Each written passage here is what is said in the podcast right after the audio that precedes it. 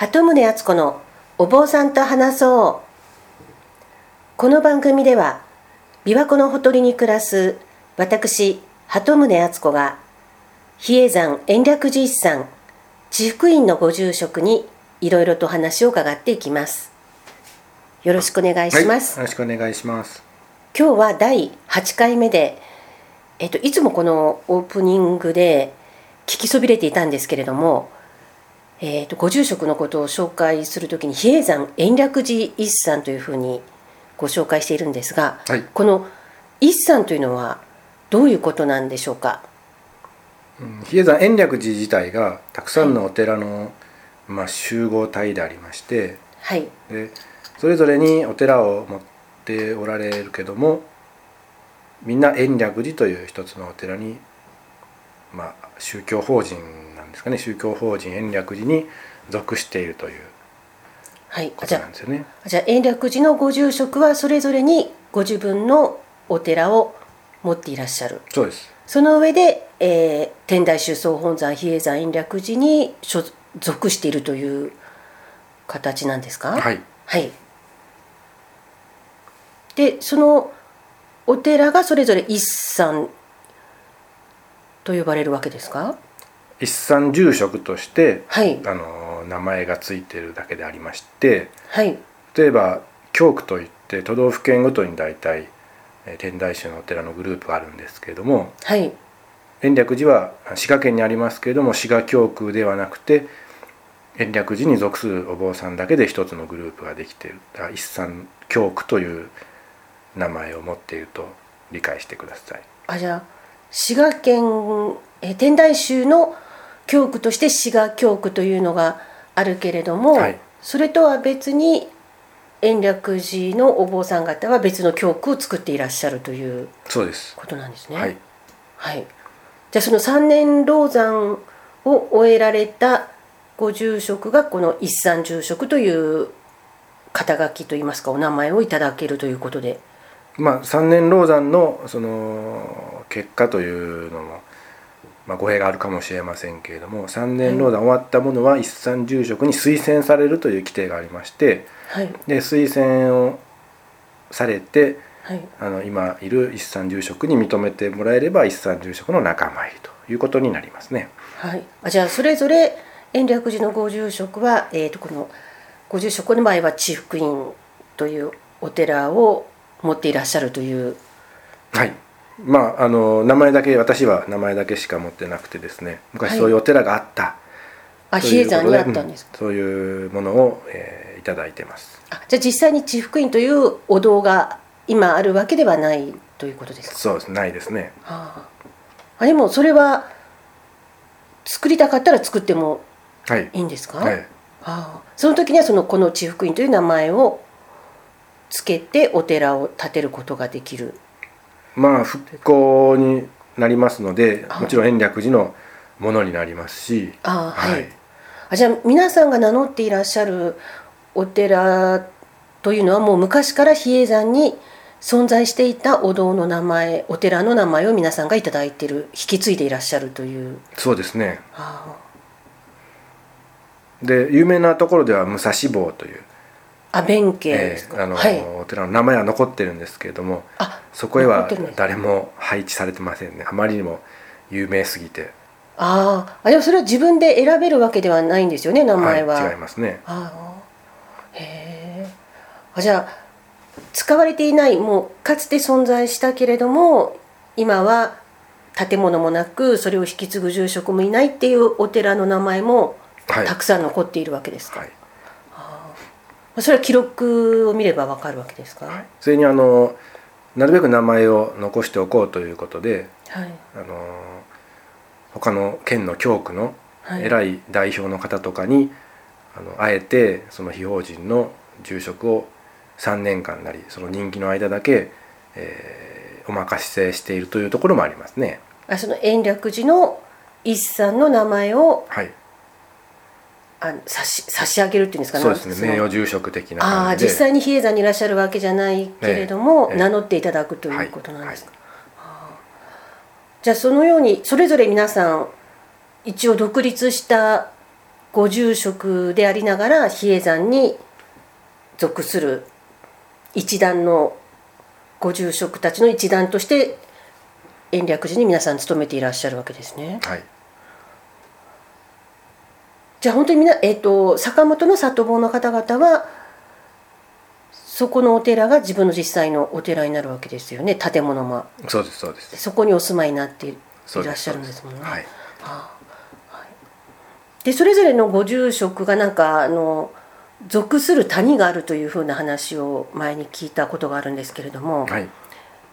それはあの比叡山の中にが谷にいろいろ分かれているということなんですか？大きく分けて3つで3つに分かれてまして三あの三島ですね。あの東道斎藤余川というエリア、3つのエリアに分かれているというのは最初のお話で伺ったんですが。そこからさらにえー16に分かれます。あその3つのエリアの中にまたいくつか谷があるわけですね。ええ。で有名な谷ともうあのあまり有名でなければもう余川なら余川だけであの谷をまたいで住職さんが、あの交流をしているというところもありますし。えそのどこに属するっていうのは自分で決められ選ぶわけではなくてあなたはここの谷ですっていうふうに言われるわけですか？谷教習といってその谷でまず小僧さんのようにあの修行をするのところから始まるんですよね。それは三年老山するときに？三年老山の前にもはい。う谷に、あの小僧として入るという制度があったんですけども谷によってはその小僧さんを抱えるほどの仕事もたあの経済的なこともなくて最終的に延暦寺でまとめて3年間の修行をしてもらうという形になったのが今から30年ああじゃあその制度ができる前ははい。それぞれあのお坊さんになりたいと思ってまず小僧さんとして比叡山の、まあ、ご縁があった谷のご住職のもとで小僧さんを始めるっていうところから始まったわけですか？そうですね。ただそのお弟子さんをたくさん取れる方がおられて、はい。そういう人がたくさんのお坊さんを育ててそれぞれの谷の婚姻にしている住職に紹介していって後継ぎにさせていったということも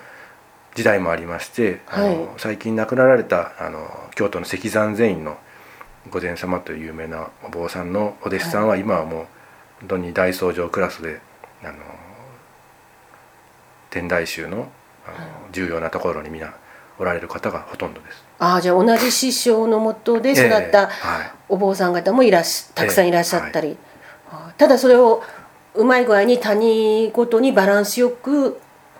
今は配置配置というとおかしいですがまあ、その一寺院一法師という言葉がありまして一つのおあの一山住職さんは一人だけお弟子さんをちゃんとす修行に入れることができるはい。というようにあの制度的に改まってきたところもありますね。じゃあ谷による違いっていうのはその修行の内容ですとかそのなんか違いはあったりするんですか？昔はもう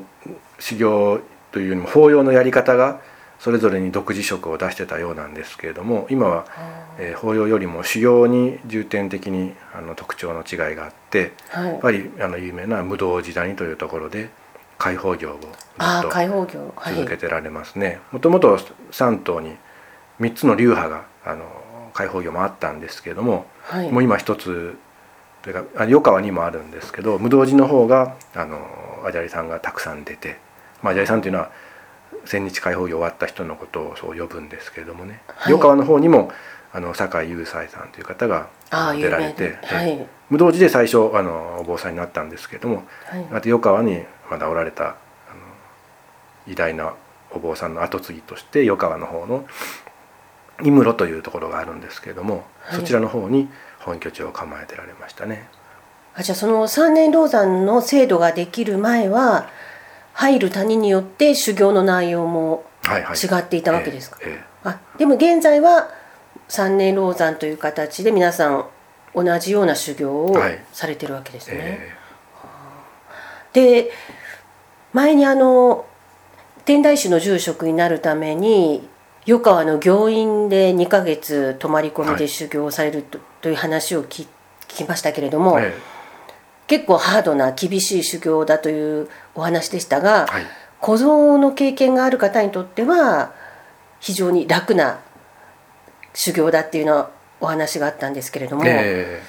その小僧さんの生活っていうのは今現在も小僧さんやってらっしゃる方はいらっしゃるわけですよね。えそれはどういう生活なんでしょうか？小僧さんっていうのは何歳から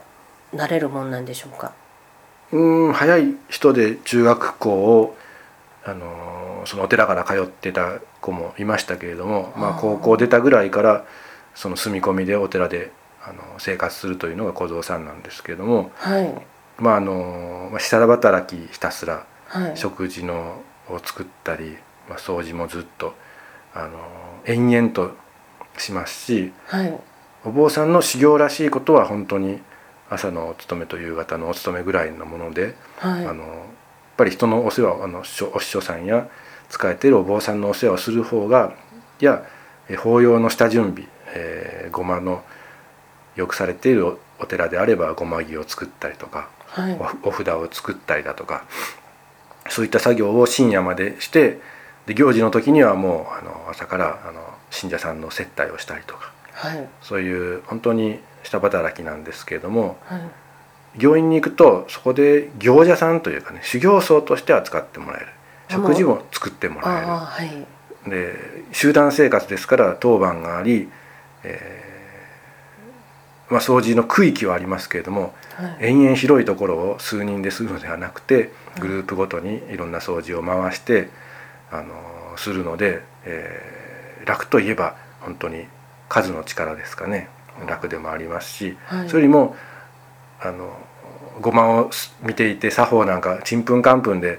ただこういうふうにやれやと先輩に言われた通りに準備をしていたものが今度自分がそのおごまをするということであ内容内容を全て教えてもらえる、ああの疑問が解けるというところがあるんですかね。あだから非常にあの小僧経験者にとっては、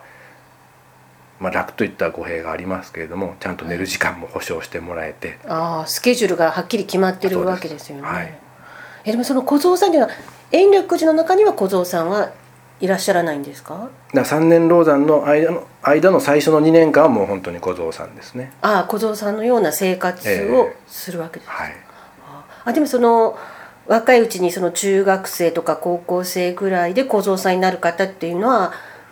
あの比叡山の上ではなくって山の麓の大きなお寺とかに住み込みされてることが多いんですか？もいますし例えば、えー山の上の小僧さんを必要としている、えー元山大師堂や無道寺明堂やはい。弁天堂というところではいまだにあの山の小僧さんっていうのはいますね。ああじゃあまだ学生さんの年齢でしたら比叡山から学校に通って,、はい通ってケーブルに乗って通ったりえー車で送ってもらったりっていう人もいましたね。まあ今はほとんどおりませんけどもね。それは現代でもやっぱりそういう方々は少数でもいらっしゃるわけですね。はい。それは何かやっぱりご縁があって自分自ら志していらっしゃる方がほとんどなんですか、うんいろんなパターンがありますけどはい。自ら来ようと思ってなかなか続かないっていう面もありますしあー、ええあのこれも縁なのかなと思いますしね。あそう志があってきても途中で。自分が思ったように、ね、2年2年3年後に必ず修行ができるということも保証されてませんしあいかに真摯にそういう世界に飛び込むかというのも何とも言えないとこですね。ーえちなみにご住職は小僧その三年老山の最初の2年間は小僧のような生活を